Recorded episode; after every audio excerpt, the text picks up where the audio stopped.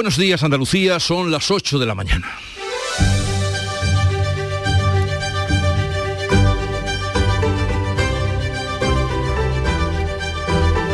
En Canal Sur Radio, La mañana de Andalucía con Jesús Vigorra. Ustedes recordarán que de niños nos decían aquello de cuando vayas a por carne que no te corten ni por aquí, ni por allí, ni por allí pues no nos van a cortar ni por la carne ni por el pescado porque el gobierno descarta rebajar el IVA. El ministro de Agricultura, Luis Planas, cree que los precios han tocado techo, le pide un esfuerzo a las partes que forman la cadena alimentaria y rechaza por el momento extender la reducción del IVA. Por otra parte, hoy el gobierno andaluz prepara un decreto para facilitar que los ayuntamientos puedan limitar los pisos turísticos. Además, el Consejo de Gobierno, que se reúne hoy, va a aprobar un nuevo plan estratégico para reorganizar la administración territorial de la Junta y también el nombramiento de los hijos predilectos, Lola Flores, David Bisbal y los que tendrán medalla de Andalucía el próximo día 28 de febrero. Por otra parte, el Consejo de Ministros, que también se reúne hoy, aprobará 2.500 millones de euros para becas y los nombramientos del secretario de Estado y del presidente de Renfe tras las dimisiones por el fiasco de los trenes que no cabrían de haberse hecho por los túneles de Asturias y Cantabria.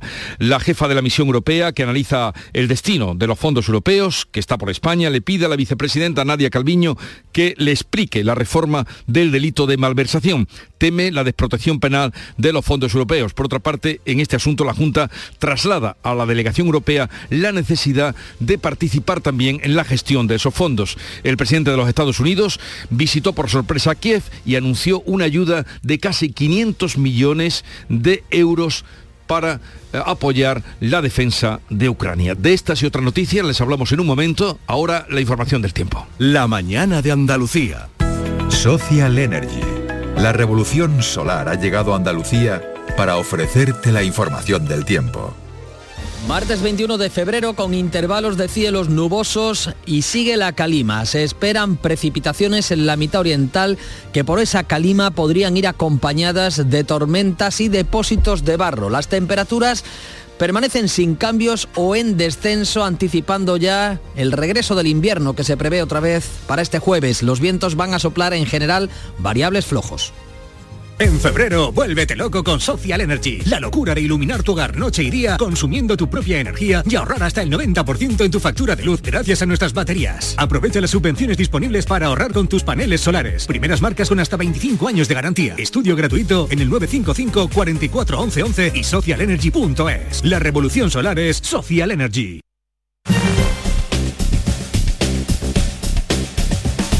Vamos a conocer ahora el estado de las carreteras en Andalucía. Conectamos con la DGT. Nos informa Alfonso Martínez. Buenos días. Buenos días. En este momento en la red de carreteras de Andalucía tengan precaución en Almería. Hay tráfico lento en eh, la A7 en el entorno de Viator en eh, ambos sentidos. También complicaciones eh, a esta hora en la provincia de Córdoba, en la A4, en el Arcángel, en ambos sentidos. y en la provincia de Málaga. Van a encontrar circulación lenta con paradas prolongadas en el entorno de la Cala del Moral en sentido de la capital malacitana y en Fongirola y Mijas, en este caso dirección Marbella. También de entrada a Málaga por la a357 en Castañetas y Polígono El Viso. Y en Sevilla, circulación lenta de entrada a la capital hispalense por la 49 entre Bormujos y Camas y en la ronda S30 en varios tramos. Especial cuidado en el puente del Centenario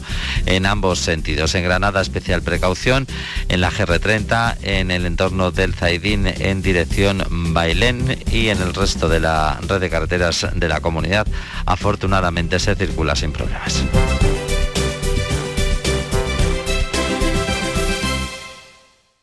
La vida es como un libro y cada capítulo es una nueva oportunidad de empezar de cero y vivir algo que nunca hubieras imaginado. Sea cual sea tu próximo capítulo, lo importante es que lo hagas realidad. Porque dentro de una vida hay muchas vidas y en Cofidis llevamos 30 años ayudándote a vivirlas todas. Entra en cofidis.es y cuenta con nosotros. Oye, ahora que estamos aquí un poquito los tres, os quería decir algo. Alicia, ¿hace cuánto nos conocemos tú y yo? Nos acaban de presentar. Bueno.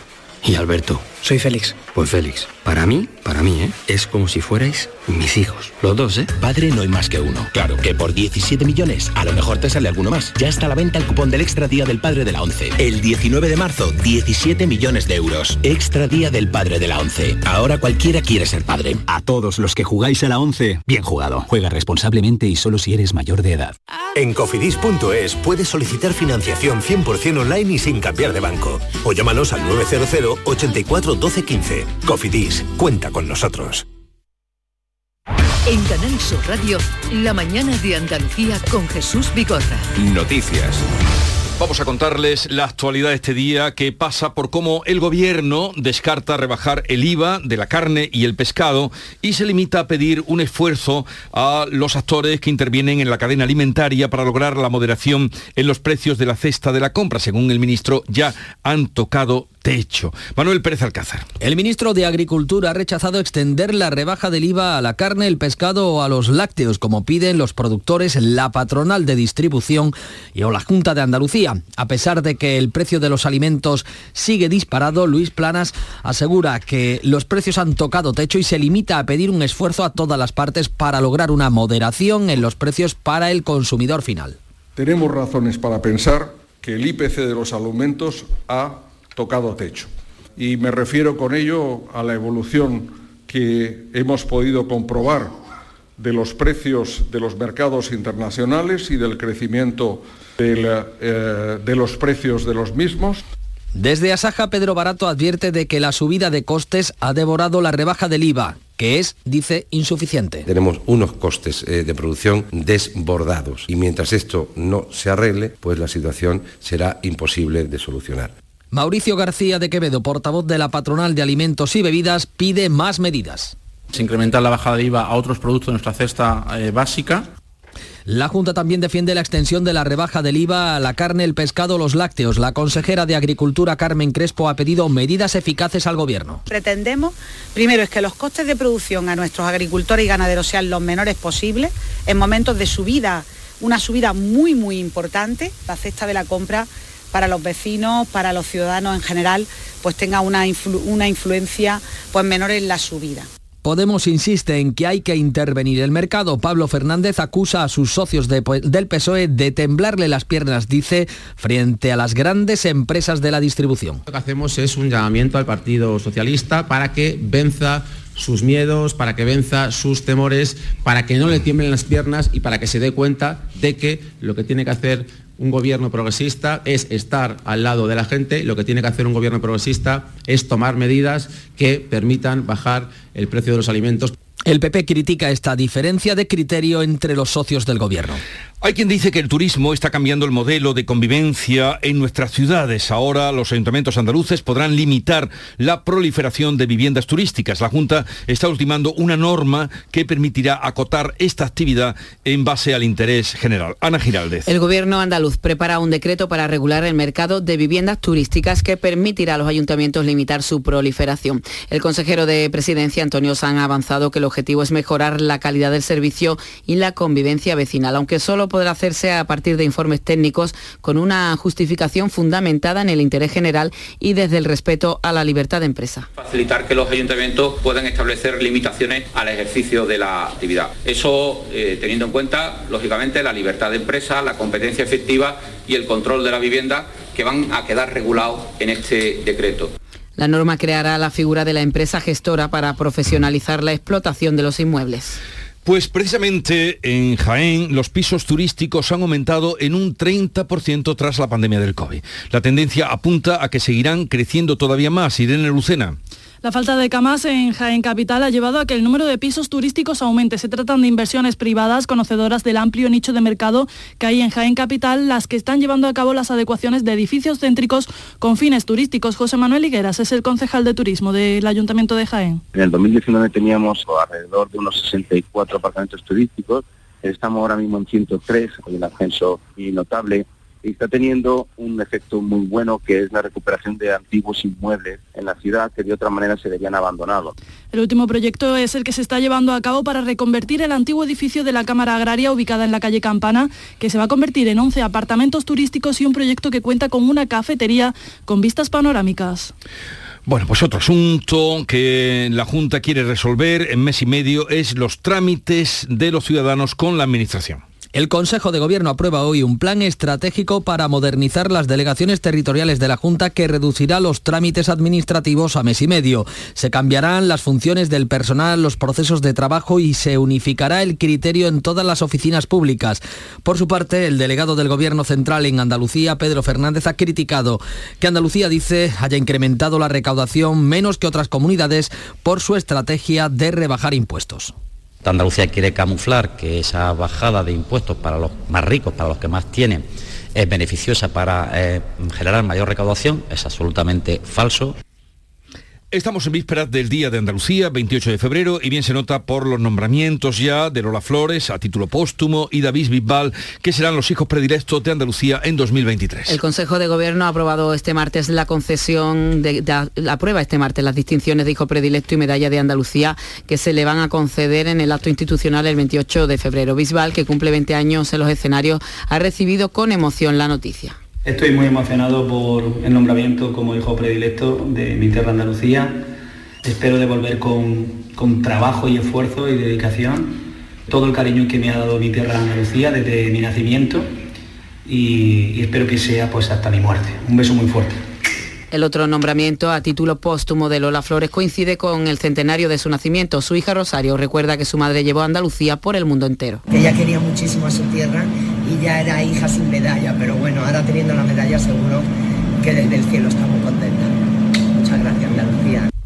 Y hoy precisamente reconoceremos quiénes son los que van a recibir la medalla de Andalucía, se acordará también en el Consejo de Gobierno. 10.000 plantas de pinsapos van a poblar Sierra Bermeja o repoblar Sierra Bermeja, donde ocurrió el incendio gracias a la segunda fase de restauración del paraje afectado por los incendios de 2021 y 2022 que han comenzado esta semana y que actúan en más de 7.000 hectáreas de 7 municipios cuentan con un presupuesto de 2.400.000 euros para actuar en ocho montes públicos. Esta segunda fase de la restauración consiste en retirar la vegetación inerte, construir taludes que evite la erosión y repoblar. Juan Ramón Pérez, director general de Política Forestal. No se hace por igual en toda la zona, puesto que se van a ir compatibilizando eh, o alternando lo que son las tareas de, plantación de esos más de 10.000 pinzapos, ¿no? además ser del vivero, con otras actuaciones. Entre esas otras actuaciones, pues fundamental la mejora de los accesos de los caminos existentes pues para poder eh, no solamente renovar aquellos que se, se vieron afectados por el incendio, sino también para hacer estas actuaciones de reforestación Además se podarán los alcornocales afectados y se entresacará el pinar que se haya recuperado por sí solo, eh, se puede mm, sacar adelante del incendio. Vamos a darles cuenta ahora de un incendio en una vivienda en Almería, en Almería Capital. Dos mujeres han resultado afectadas por inhalación de humo. Cuéntanos, María Jesús Recio, Almería. El fuego se ha producido en un edificio de seis plantas en la calle Úbeda, en el barrio del Zapillo, al incendiarse un colchón, según los primeros datos de los bomberos. Ocurrió a las 10 y cuarto de esta pasada noche, provocó una intensa humareda y varios testigos llamaron al 112. Tuvieron que intervenir efectivos de bomberos de Almería, Policía Nacional, Policía Local y el Centro de Emergencias Sanitarias. Las dos jóvenes están, eh, fueron evacuadas al Hospital Universitario Torre Cárdenas, tienen 24 y 25 años. El incendio no ha afectado a otras viviendas colindantes. Esta mañana se va a llevar a cabo un simulacro de incendio en el túnel de Jaén número 1, túnel 1, en Despeñaperros. Desde esta hora y hasta las 11 se cortará el tráfico la carretera nacional 4 eh, y se desviará por la autovía A4. En el lugar del simulacro se encuentra nuestra compañera Pilar Mariscal. Buenos días, Pilar. Hola Jesús, muy buenos días. Pues los agentes y demás personal de emergencias ya están cortando esta vía y empiezan a desviar el tráfico por la autovía A4. Se trata del primer túnel que nos encontrábamos en la antigua carretera que pasaba por Despeñaperros hacia Jaén. Todos los desvíos se están señalizando para evitar despistes de conductores. hasta las 11 de la mañana en este túnel se va a hacer un simulacro de incendio eh, tras el choque de dos vehículos. De momento todo se está preparando por parte, como decimos, de emergencias y también de conservación de carreteras. Van a participar bomberos de la Carolina, también de Linares y Guardia Civil. Es una forma de verificar el protocolo de emergencias para ver si funciona en caso de incendio en el interior de un túnel, como establece el plan de autoprotección, unos simulacros que se hacen de forma habitual para cumplir con el decreto de seguridad en los túneles. O sea que si usted pasa por esta antigua carretera de Despeña Perros, tenga en cuenta que hasta las 11 de la mañana lo van a desviar eh, por la A4, por la autovía, porque el simulacro se va a producir en este primer túnel que nos encontramos en esta antigua carretera. Que vaya todo bien, Pilar, y recordamos que está cortada, como decía nuestra compañera, la Nacional 4A desde ahora y hasta las 11 de la mañana. Son las 8.15 minutos. La mañana de Andalucía. Somos una comunidad que no necesita filtros, con seguidores de todas partes del mundo. Somos una red social unida, una tierra que avanza, que crea y que cuida, con amigos que van mucho más allá del tiempo real. Una comunidad orgullosa de estar muy conectada con nuestra manera de sentir y nuestra manera de vivir. Feliz Día de Andalucía. Esta es tu comunidad. Un mensaje de la Junta de Andalucía. En Canal Sur Radio, la mañana de Andalucía con Jesús Vigorra. Noticias. La Junta eleva el requisito para que un alumno con suspenso pase de curso. El gobierno andaluz introducirá un complemento a la ley de educación que exigirá una mayoría reforzada de dos tercios entre los profesores para que los alumnos con suspensos puedan pasar de curso u obtener el título. En Canal Sur, la consejera de Desarrollo Educativo, Patricia del Pozo, ha dicho que espera que el gobierno no recurra a la medida como en Madrid porque es respetuosa con la norma. Nosotros defendemos que es absolutamente legal, conforme y respetuoso a la ley orgánica, porque eh, mantenemos la mayoría que exige la ley orgánica en ese tipo de decisiones. Únicamente decimos que se utilice, que se acuda al refuerzo de los dos tercios cuando no hay un consenso, cuando no hay un acuerdo unánime entre los, eh, entre los eh, profesores del alumno. Hablando de profesores, de estudiantes sobre todo, 2.500 millones en becas para mejorar la empleabilidad de los jóvenes es lo que va a aprobar hoy el Consejo de Ministros, una medida que ya anunció Pedro Sánchez. Junto a las becas, el presidente ha anunciado la creación de 20.000 plazas de formación profesional vinculadas con las energías renovables, 4.000 para este mismo año. Una decisión que enmarca en la aspiración de España de liderar el sector de la transición verde. Aprobaremos mañana mismo en el Consejo de Ministros la mayor partida de becas de la historia democrática de nuestro país con 2.520 millones de euros, también para impulsar esa igualdad de oportunidades, fomentar la empleabilidad de nuestros jóvenes, vinculados también con esos nuevos sectores de la economía como es el de la transición verde. Coincidiendo con el anuncio, Sánchez ha colgado un vídeo en redes sociales en el que departe con alumnos en una biblioteca. Es un nuevo vídeo de la campaña de Moncloa para dar una imagen de cercanía del presidente. Hola, buenas. Anteriormente, eh, Sánchez jugó a petanca con unos jubilados y visitó en su piso de Parla a dos jóvenes que cobraban el salario mínimo. En ambos casos, los actores resultaron ser familiares o cargos del Partido Socialista. Según publica hoy el español, estos jóvenes con los que se, ha reunido el presidente eh, este lunes también son militantes socialistas. Esta tarde, sesión de control con Sánchez y Feijó en el Senado, mientras en el Congreso se debate sobre la regulación terapéutica del cannabis que propone Esquerra Republicana. La Misión Europea de Control de Fondos Comunitarios que anda estos días por nuestro país cuestiona al gobierno por la rebaja del delito de malversación que abarata la corrupción con este dinero público. La Junta, a su vez, está reclamando participar más en la gestión de esos fondos. La jefa de la misión parlamentaria traslada a la vicepresidenta su preocupación por la protección penal de los fondos europeos en España tras la reforma del Código Penal. La vicepresidenta económica Nadia Calviño resta importancia a las críticas tras cuestionar la imparcialidad de la misión europea.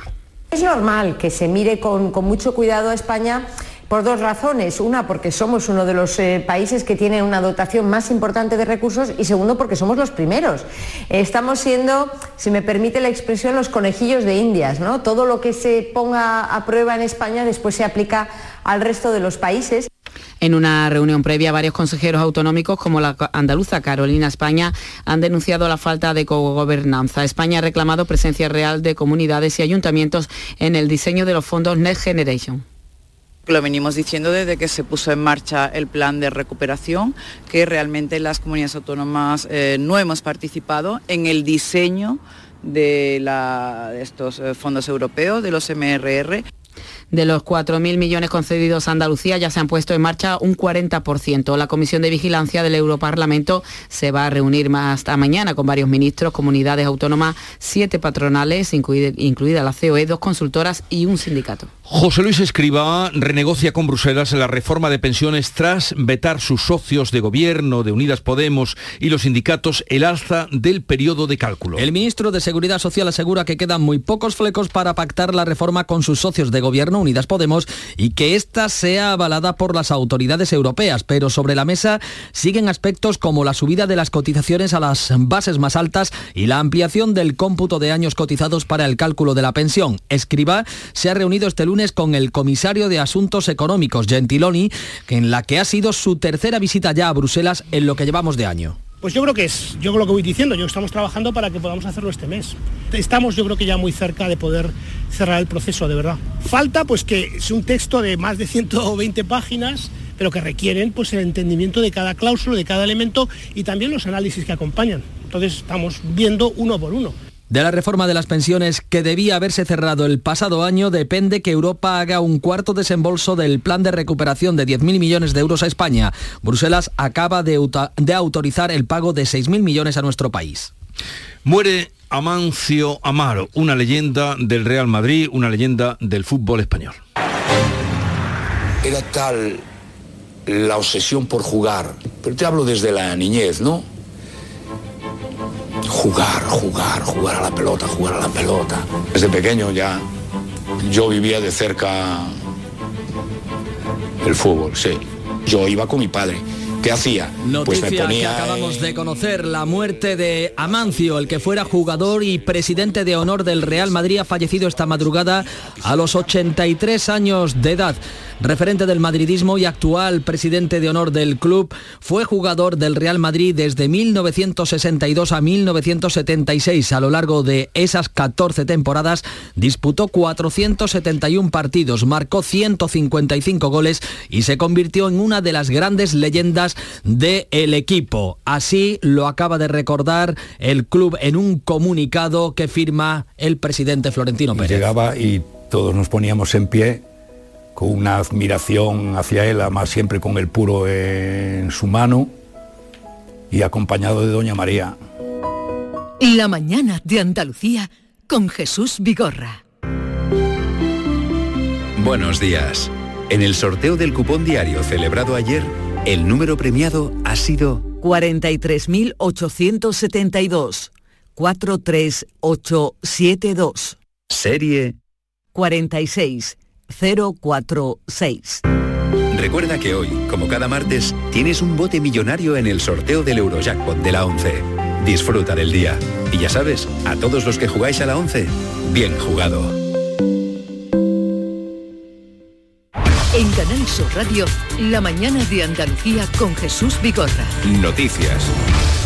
El Ministerio de Transportes fuerza la dimisión del secretario de Estado, secretaria de Estado, y del presidente de Renfe por los trenes Asturias y Cantabria que no cabrían de haberse hecho por los túneles. El Consejo de Ministros aprobará hoy los nombramientos de David Lucas como nuevo secretario de Estado de, Transporte y de Raúl Blanco como nuevo presidente de Renfe. Sustituyen a los dimitidos Isabel Pardo y, e Isaías Taboas, cuatro ceses en total, con los que el Ministerio de Raquel Sánchez da por cerrada la asunción de responsabilidades por el fallo en el diseño de los trenes de vía estrecha. Desde el primer día he dado la cara, hemos pedido disculpas, he pedido disculpas, hemos reconocido el error he depurado responsabilidades para centrarnos en dar una solución y acelerar todo lo posible la construcción de estos trenes. Tras reunirse con los presidentes de Asturias y Cantabria, la ministra garantiza que los trenes empezarán a funcionar en 2026, dos años después de lo previsto. Hasta entonces, los pasajeros asturianos y cántabros no pagarán ni en los trenes de vía estrecha ni en cercanías. Y ya han comenzado las obras de la línea 3 del metro de Sevilla, que la ciudad lleva esperando más de una década.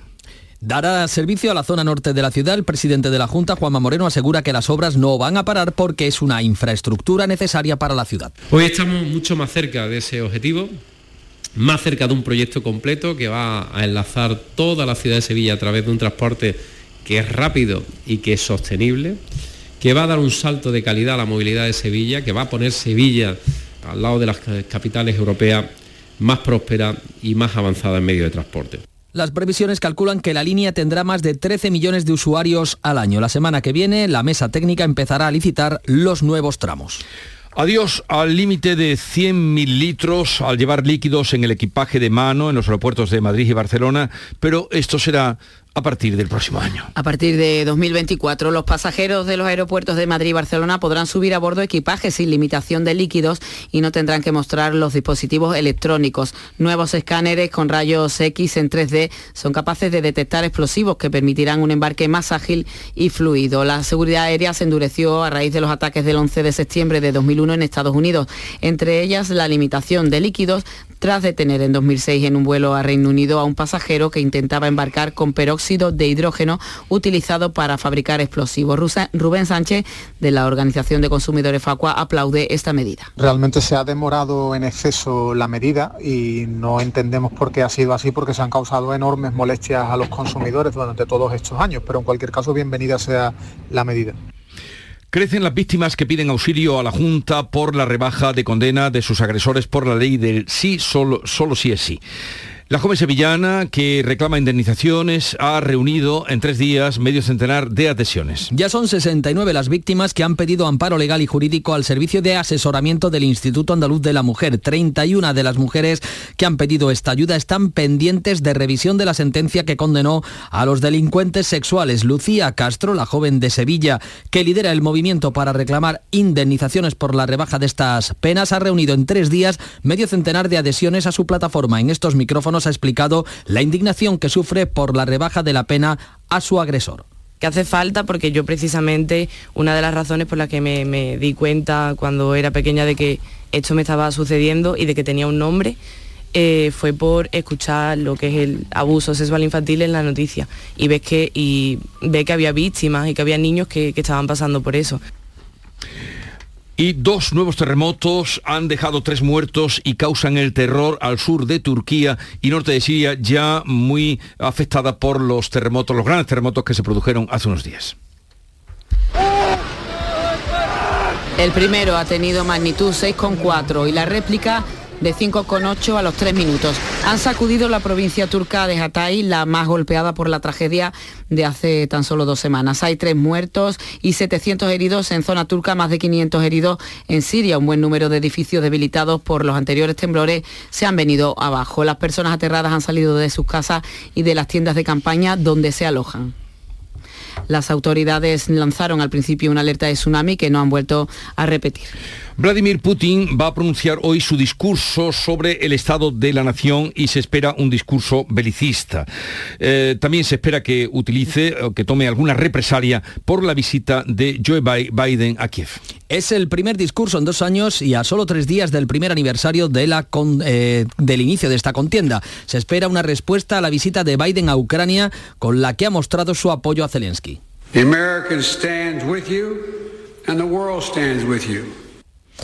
Biden no se ha comprometido, no obstante, al envío de los aviones que reclama Ucrania. En la reunión del Consejo de Asuntos Exteriores en Bruselas, el alto representante de la Unión ha pedido celeridad en el envío de ayuda eh, militar a Ucrania. La Comisión Europea presentará el 7 y 8 de marzo una propuesta para la compra conjunta de munición. El presidente estadounidense se encuentra ya en Polonia, donde se va a entrevistar hoy con su homólogo polaco y otros líderes de la OTAN. En el otro bando, el ministro de Exteriores chino visita hoy Moscú.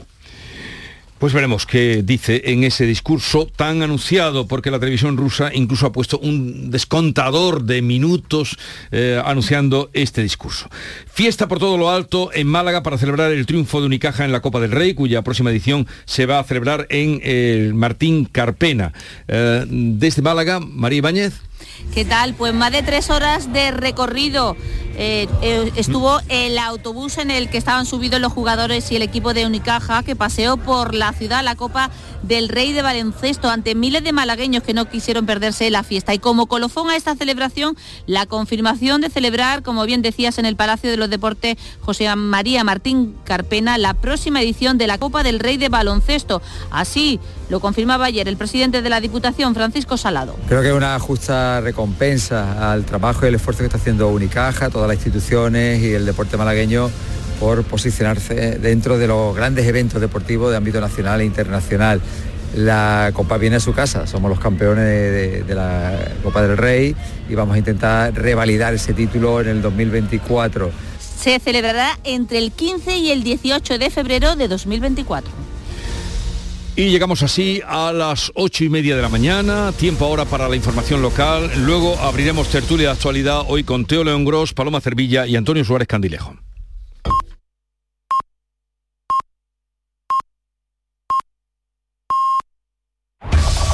En la mañana de Andalucía de Canal Sur Radio, las noticias de Sevilla. Con Pilar González.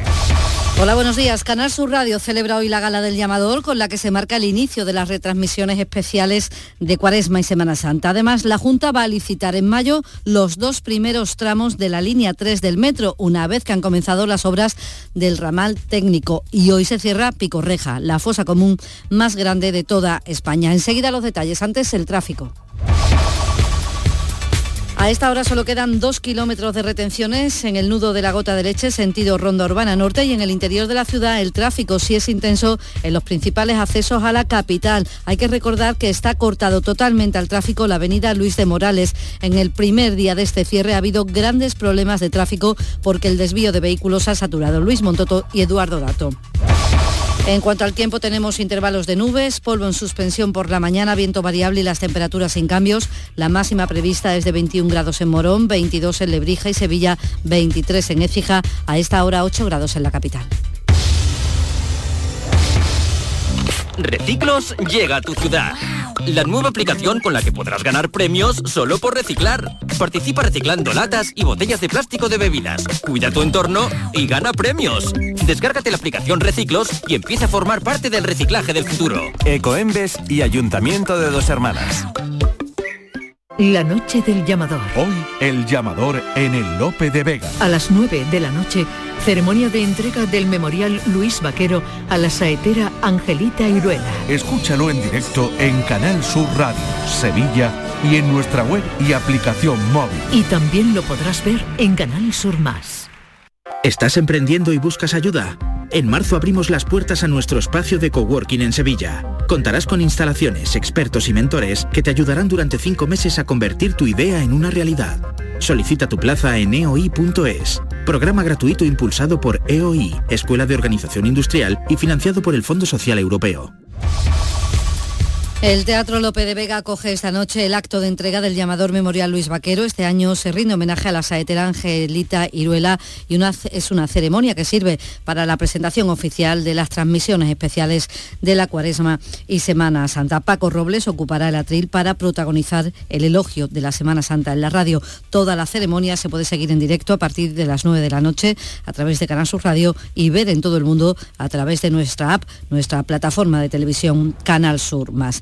Hablamos ya del metro, la segunda línea del metro de Sevilla, la 3, comienza a ser una realidad, ya están en marcha las obras y en el acto institucional para el inicio de esos trabajos, el presidente de la Junta, Juanma Moreno, aseguraba que en mayo se licitarán los dos primeros tramos, los carteros y San Lázaro. Ya se trabaja sobre la parte sur de esta línea.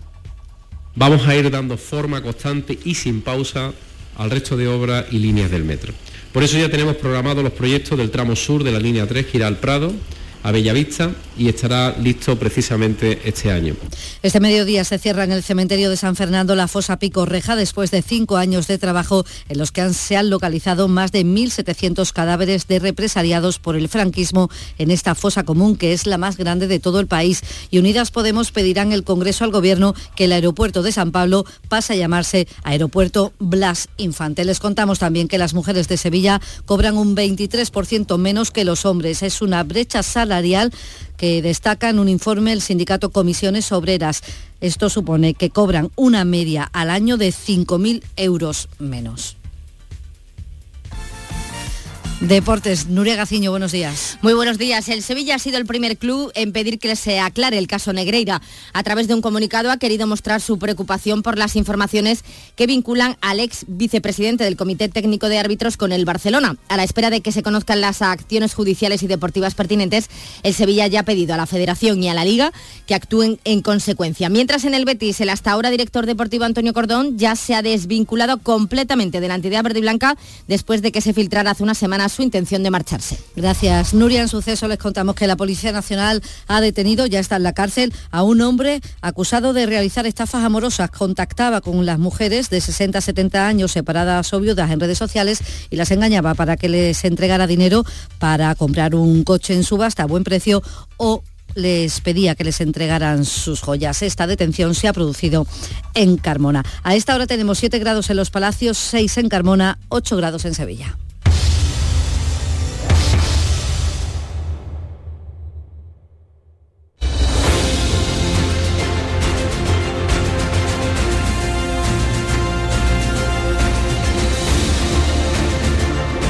8.35 minutos de la mañana, enseguida vamos a abrir conversación, tertulia de actualidad, hoy con Paloma Cervilla, Antonio Suárez Candilejo y Teo León Gros.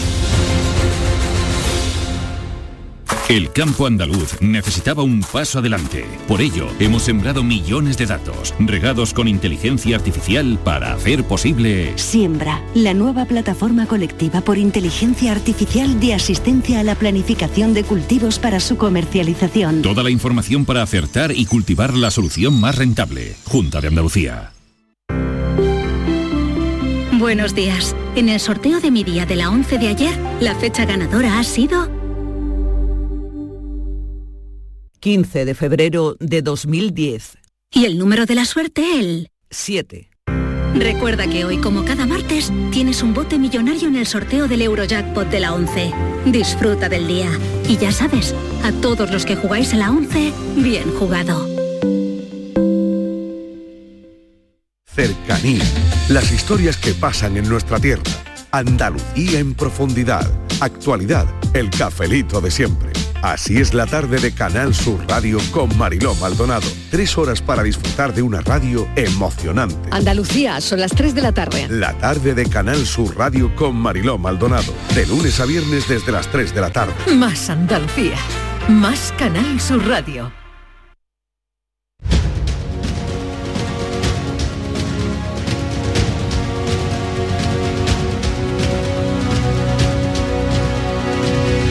La mañana de Andalucía con Jesús Vigorra.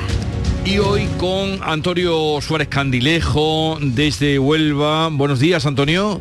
¿Qué tal? Buenos días, aquí estamos. ¿Qué tal tiempo hace por ahí? Pues un tiempo eh, fresquito hoy, 10 grados, cielos despejados, en fin, un día normal. Parece que Un vuelve eh, el invierno, porque el pasado fin de semana tuvimos un eh, primavera que parecía casi verano con la gente en la playa, en fin, pero... Los días normales son ya en invierno que no llueva, porque el día normal, no, no, normal. Totalmente, pero bueno, hoy fresquito, fresquito. Hoy Teo- no es el día para ir a la playa. Ah, Teo Longros, buenos días, Teo. ¿Qué tal? Muy buenas. Bueno, a fin de cuentas, eh, este mes se llama Febrerillo el Loco. El loco. Sí, pero y, el loco- y es el loco porque se alternan días primaverales y días invernales. Aquí, eh, no- donde ves tú por la ventana en este momento, Jesús, has visto, se ha visto nevar en eh, las últimas semanas de febrero en el, en el pasado. Y también hacer unos días de primavera, pero de primavera rotunda. Pero de lluvia nada. bueno, eh, también, eh, también lluvia y ahora lluvia con barro, en fin, eh, en febrero puede pasar de todo. Febrerillo loco que decían cuando era chico que sacó a su padre al sol y lo apedreó. Eso decían en mi pueblo. Febrerillo loco que sacó a su padre al sol y lo apedreó. ¿En qué partido Ah, no- militaba? no, lo habías oído? No sé si tenemos ya a Paloma, tenemos ya el gusto de tener a Paloma. No, pues en cuanto la tengamos, eh, conectaremos con ella. Eh, a ver, mm, ¿qué diferencia hay entre cese y dimisión? ¿O entre dimisión y cese? Pues el interés que tenga el, tu jefe en vender que te ha cortado la cabeza o que tú has tenido la decencia de cortarte la cabeza. Es un relato político. Es un relato político. Eh, quien abandona un cargo en- en- de alta responsabilidad, evidentemente, eh, a veces lo puede hacer por iniciativa propia y a veces le pueden pedir que lo haga. Pero el modo en que se traslada a la opinión pública es un relato. Y a veces eh, lo que interesa es decir, ha sido destituido por mi autoridad, por un golpe que he dado encima de la mesa, y hay veces que dicen, han entendido que debían abandonar el cargo y nosotros compartimos esa idea. Entonces, eh, a ver, cesar en cualquier caso no es un verbo transitivo, cesar Mm, en ya. cualquier caso es ah, uno el que cesa, eh, lo otro es destituir, eh, también está dimitir. Está claro que en ese, en ese campo semántico hay matices. No, pero dimitir es que dimites tú. Sí, y, y cesar en el fondo. aunque también. Aunque has terminado, sí, cesas en un cargo. Eh, y lo otro es destituir. o- Destituir. Pero en cualquier caso, digo, con esto lo que estoy eh, jugando con las palabras es simplemente para, para sugerir que, que al final se construye un relato. Y el relato que conviene en, eh, en cierto... Por ejemplo, al, exdiputado socialista que está implicado en ese caso Sí. de corrupción en Canarias, eh, eh, de inspecciones sanitarias, eh, interesaba destituirlo. Interesaba decir que se le, que se le echaba. Luego convino que, que se iba. Hay veces que no tienen claro al principio cómo reaccionar. En el caso del Ministerio de Transporte con los trenes, Eh, ese ejemplo es, es el ejemplo al que va.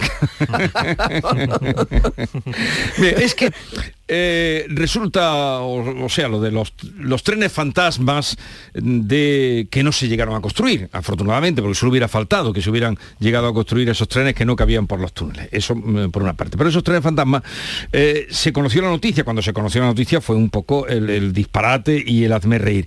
Pero era ayer cuando salía la ministra de Transporte, Raquel Sánchez, diciendo esto. Desde el primer día he dado la cara, hemos pedido disculpas, he pedido disculpas, hemos reconocido el error, he depurado responsabilidades para centrarnos en dar una solución y acelerar todo lo posible la construcción de estos trenes.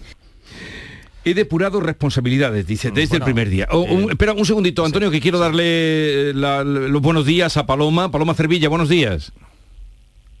Paloma ah, estaba ahí, pero sí, está.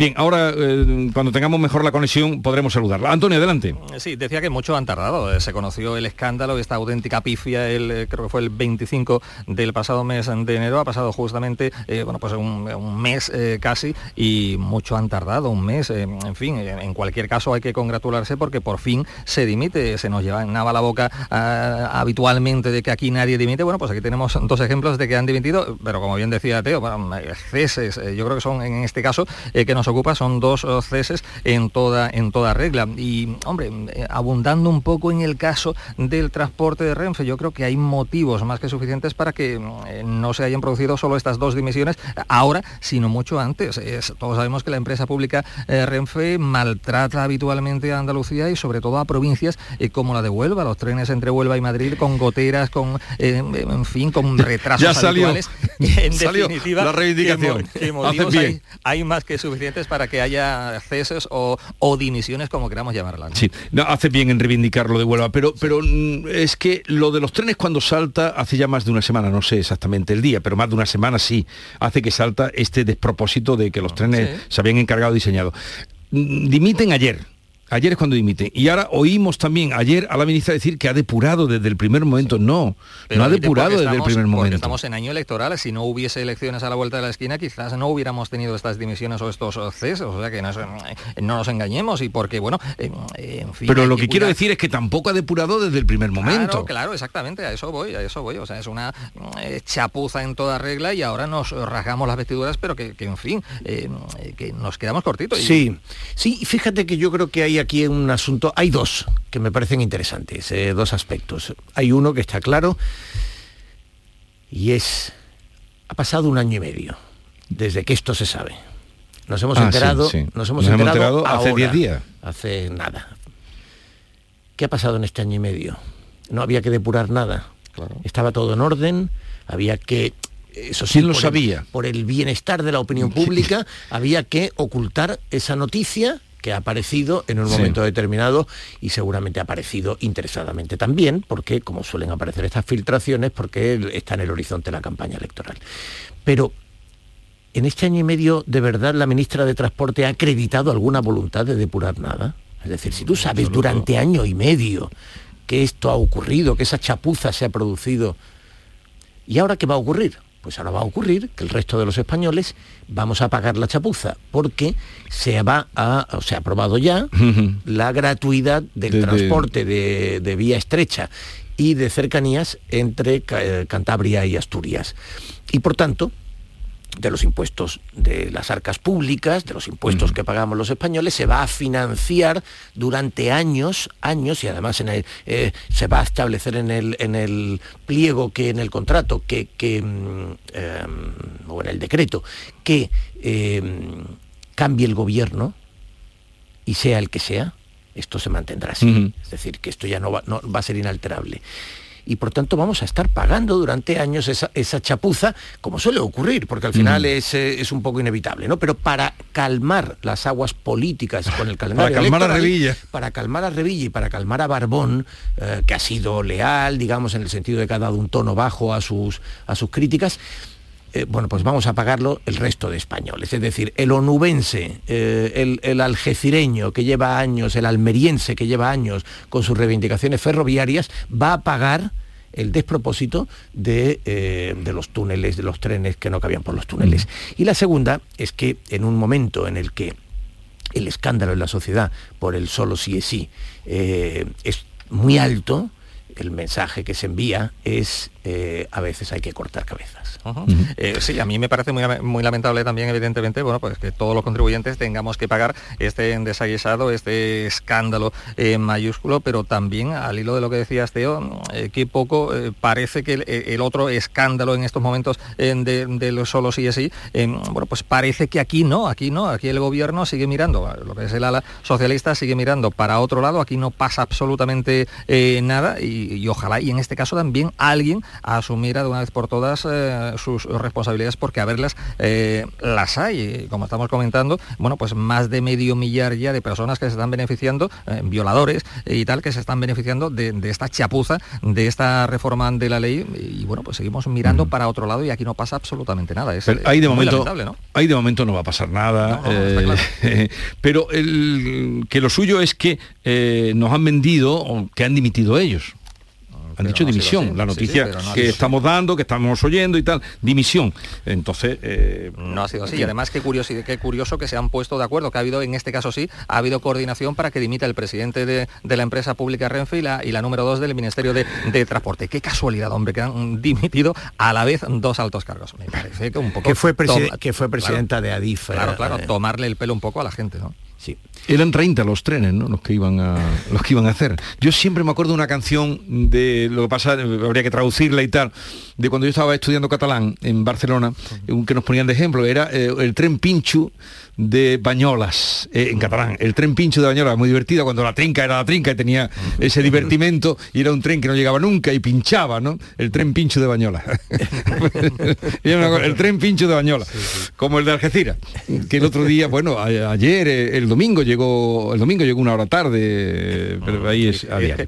Es que fui el otro día, perdón porque personalice este, eh, este caso, eh, fui el otro día a Madrid y el tren llegó regularmente, justo, nada que objetar y fue noticia. O sea, que, que- que se llegue ahora desde Huelva a Madrid en tiempo y forma y se vuelva, eso es inaudito hoy en día, ¿no? Vamos a hablar luego con el director general mm, de mm, la Confederación Andaluza de Empresarios de Alimentación y Perfumería y entonces dejo para luego eh, este asunto que tenéis ganas de hablar y, y esta explicación que dio Planas ayer a la cesta de la compra o a la no rebaja del IVA de los productos, eh, en concreto carne y pescado. Eh, vamos a otro asunto también, la visita de, de Biden, a, eh, la visita sorpresa a Kiev, el encuentro con Zelensky. Se espera hoy la, la locución que hará, el discurso que hará Putin, dicen que será en tono belicista, ¿no? Sí, se supone. A raíz de, de- de esta, eh, de esta visita. Sí, sí, sí. Eh, a ver, es curioso además, eh, eh, en algún momento se podría incluso hacer una broma tipo gila, ¿no? Eh, porque los americanos eh, que han preparado durante meses esta visita de, de- de, Joe Biden a Zelensky, eh, una visita de seis horas. Mi madre eh, diría que, que estas visitas no se puede estar tanto tiempo, que, que hay que, que deben ser algo más breves. Pero en cualquier caso, eh, durante seis horas eh, Biden estuvo en un escenario de guerra. Eh, y para ello los estadounidenses llamaron a Moscú previamente y le dijeron, oye, que vamos a estar ahí, ¿eh? no, no, vayáis a tirar nada. Es ira, es la guerra. Y, y de hecho, y de hecho, luego, a modo de puesta en escena, creo recordar que era cuando salían, sí, cuando salían de la iglesia. de, San Miguel de las cúpulas doradas iglesia, sí, sí. Eh, eh, suena, pues justamente al salir. suena, suena, la sirena y entonces los rusos estaban muy enfadados pues diciendo oiga si usted me pide que no tire misiles y no tiro misiles ¿Por qué pone la sirenita para, eh, para eh, escenificar? Eh, hombre, no, es decir, ha habido un día, le hemos concedido, ¿no? esto no es la tregua de Ypres ni, ni la Navidad en las trincheras de, la Primera Guerra Mundial, evidentemente. Pero si en un momento determinado los estadounidenses le dicen va a estar el presidente de los Estados Unidos y no es día de ampliar el, conflicto, porque evidentemente si hubiera un ataque ruso sobre la presencia de Biden, pues Estados Unidos se sentiría atacado. Bueno, pues evidentemente esa puesta en escena sobraba. Eh, hoy Putin va a estar muy agresivo, estamos en el año, en la semana del año del, del uh, conflicto. Y bueno, las malas noticias seguramente es que muchos observadores internacionales, le digo la mala noticia para Zelensky, cada vez insisten más en que debería ceder una parte de territorio eh, para acabar con el conflicto, que no terminará en cualquier caso nunca si no es así. Y no es el espíritu de drogo que hay en Ucrania y veremos. Eh, Biden dijo, perdona Antonio, sí, sí. Biden dijo, eh, habrá o quedan días y años difíciles. A, ayer, en, eh, bueno, por lo menos lo que nos han traducido de lo que dijo, de que quedan días y años difíciles. Pero ya parece que podemos conectar con Paloma, sí o no, me tenéis loco hoy con, lo, con Paloma. Eh, en cuando esté, pero ya comprobada, le damos la, la entrada. Eh, por cierto, a ti que te gusta la poesía, eh, Teo, y, y, Antonio supongo que también. También, también. Eh, también, también. Me viene a la, a la memoria... eh, Creía que me ibas a decir, esas- a, a ti que te gusta la poesía, A ti que te ha gusta la muerto Amancio. No, hombre, no, no, no. Bueno, también era poesía, supongo, Poesía. futbolera. Pero cuando estabas contando, y, y- y a veces me viene a la cabeza, cuando salen ayer de la iglesia, de, salen tan este señor ya que en una edad provesta y sale tan derecho mientras suenan las sirenas, pues eh, me venía a la cabeza un verso de, de García Lorca que decía, nos engañan todos los relojes, nos engañan todas las sirenas, porque que suenen las sirenas y que salgan con esa planta, nos engañan todos los relojes. Era un- un- Bueno, Biden, Biden hace un gran esfuerzo por, por mantenerse erguido. No sé si lo habéis sí, notado sí, que, sí, y que- además se le nota, sí. y, y- y pasa. Yo, yo recuerdo dirigiendo un programa de televisión en los años 90 que eh, Sara Montiel vino a una entrevista.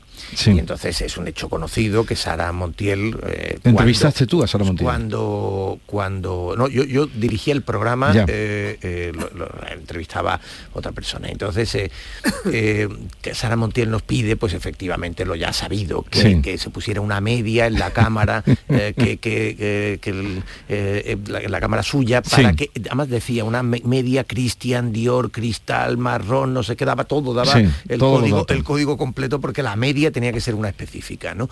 Y, y yo por, por la mañana eh, estoy por el plató y de pronto veo a una señora muy mayor con un bastoncito que está por allí de- paseando y pregunto, oye, eh, ¿quién es? Y me dicen, es Sara Montiel. Digo, una cosa acojonante, pero con perdón. Encorvada, encorvada sobre un bastón con el pelo anaranjado, eh, eh, en fin, una imagen eh, conmovedora, ¿no? Sí. De una es, provecta señora. Y, y cuando aparece a las 6 de la tarde para la grabación, aparece una señora erguida, Sí. con el pecho levantado y un eh, escote formidable, eh, con eh, un trabajo de peluquería escultórico y con una capa de Sí. maquillaje que era de porcelana.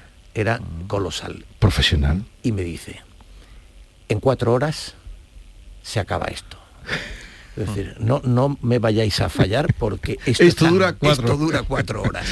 Y, y ese día teníamos a un famoso cantante de ópera andaluz que no lograba cantar la pieza entera. De hecho, Ujú. tuvimos que terminar haciendo una pizarra Sí. gigante con la letra porque era su primera actuación en un programa de televisión. Y se acercaban las cuatro horas y en un momento, bueno, Hicimos al final la entrevista y pudo Sí. salir. Y cuando salía Sara Montiel fue una imagen muy dramática porque se iba descomponiendo efectivamente el, O sea que hay formas evidentemente de escenificar que Joe Biden, que cuando termina los discursos tiende la mano, Sí, pero no siempre en la dirección adecuada. Ya le ha pasado varias Pero la salida ayer era, con ese abrigo. En fin, vamos a saludar a Paloma que la estoy oyendo ya. Paloma Cervilla, buenos días, Paloma. Hola, perdón compañeros, que me compro un ordenador estupendo de última generación y en mi primera entrada en el programa falla. Suele Así que lo mejor es lo antiguo y lo clásico. Perdón, ¿eh? Suele Perdón pasar. a todos los compañeros. Oye, estábamos hablando sobre, en fin, esa visita de, de Biden, eh, esa salida que nos dieron eh, mientras sonaban las sirenas y, y- y esa, a la espera también de esa locución que hará hoy eh, Putin, donde anuncian que, que le dará caña. Pues Teo, eres genial, tengo que decir, porque estaba escuchando hablaros de la guerra de Biden y de repente entras tú con Sara Montiel. Eres fantástico, es con uno de tus años- relatos maravillosos, también contados, también contados. Así que, Muchas que gracias, chapó fuera de esta, esta, esta pequeña broma. Bueno, yo creo que el, el- el golpe de efecto de John Biden es muy importante porque es un poco eh, presentarse para plantarle cara a Putin, para decir que la guerra eh, se va a ganar con las armas. Yo creo que es uno de los mensajes más importantes que ha dado cuando ha comprometido los 500 millones de dólares que serán en armas. Desgraciadamente ya no es posible un diálogo sobre la mesa porque ha pasado un año. Yo creo que Putin pensaba que iba a ser un paseo militar y que esto no se iba a prolongar tanto tiempo. Y yo creo que será muy interesante escuchar el discurso de John Biden, que yo creo que será sobre todo un alegato por la libertad, por la democracia y por la libertad de los pueblos frente a la, tiranía del presidente ruso. Sí, pero es un golpe de efecto, eh, Paloma, ¿y no te parece que ha llegado un poco tarde? Eh, hemos tenido que esperar eh, todo un año con miles y miles de bajas a ambos lados de, de la guerra. Eh, Estados Unidos, y es la pregunta que a mí eh, me asalta ahora, ¿no podía haber hecho eh, algo más eh, hace ya tiempo? Sí, golpe de efecto, pero ya digo, nunca es tarde si la dicha es buena, ¿no? Pero ¿no podría haber llegado este, este golpe de efecto un poco antes?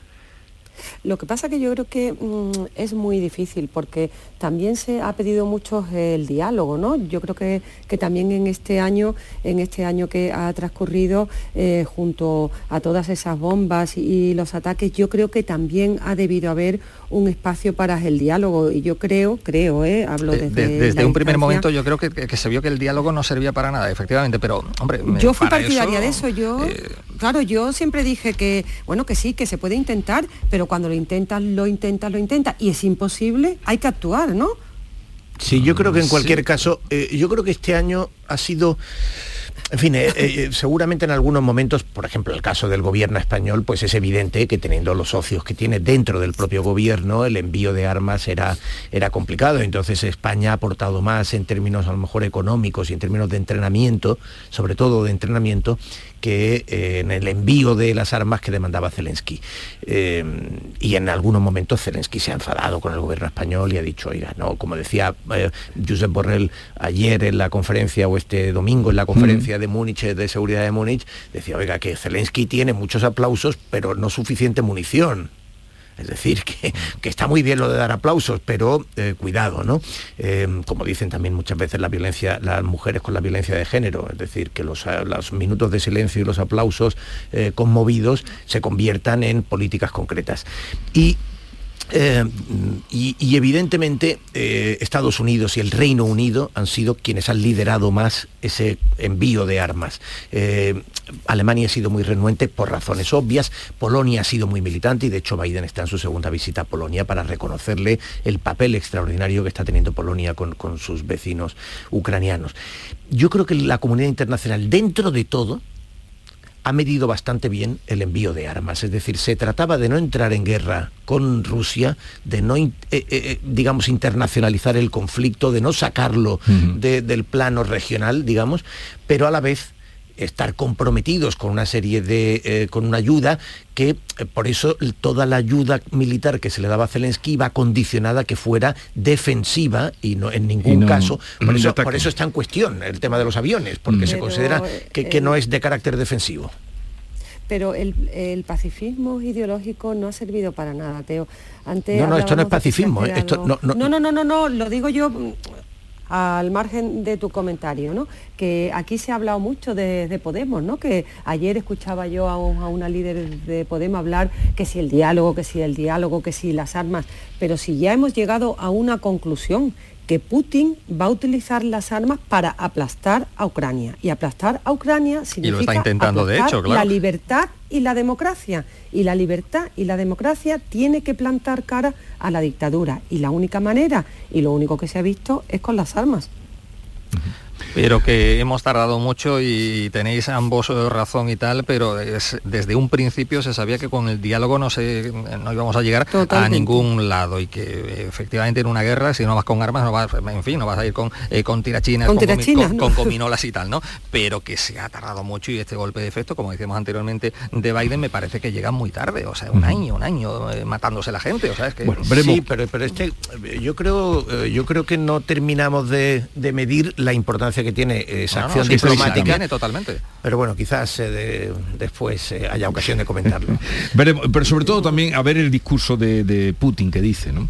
Eh, 8, 8, 9, 8, 9, iba a decir 8, 8, 9 de la mañana.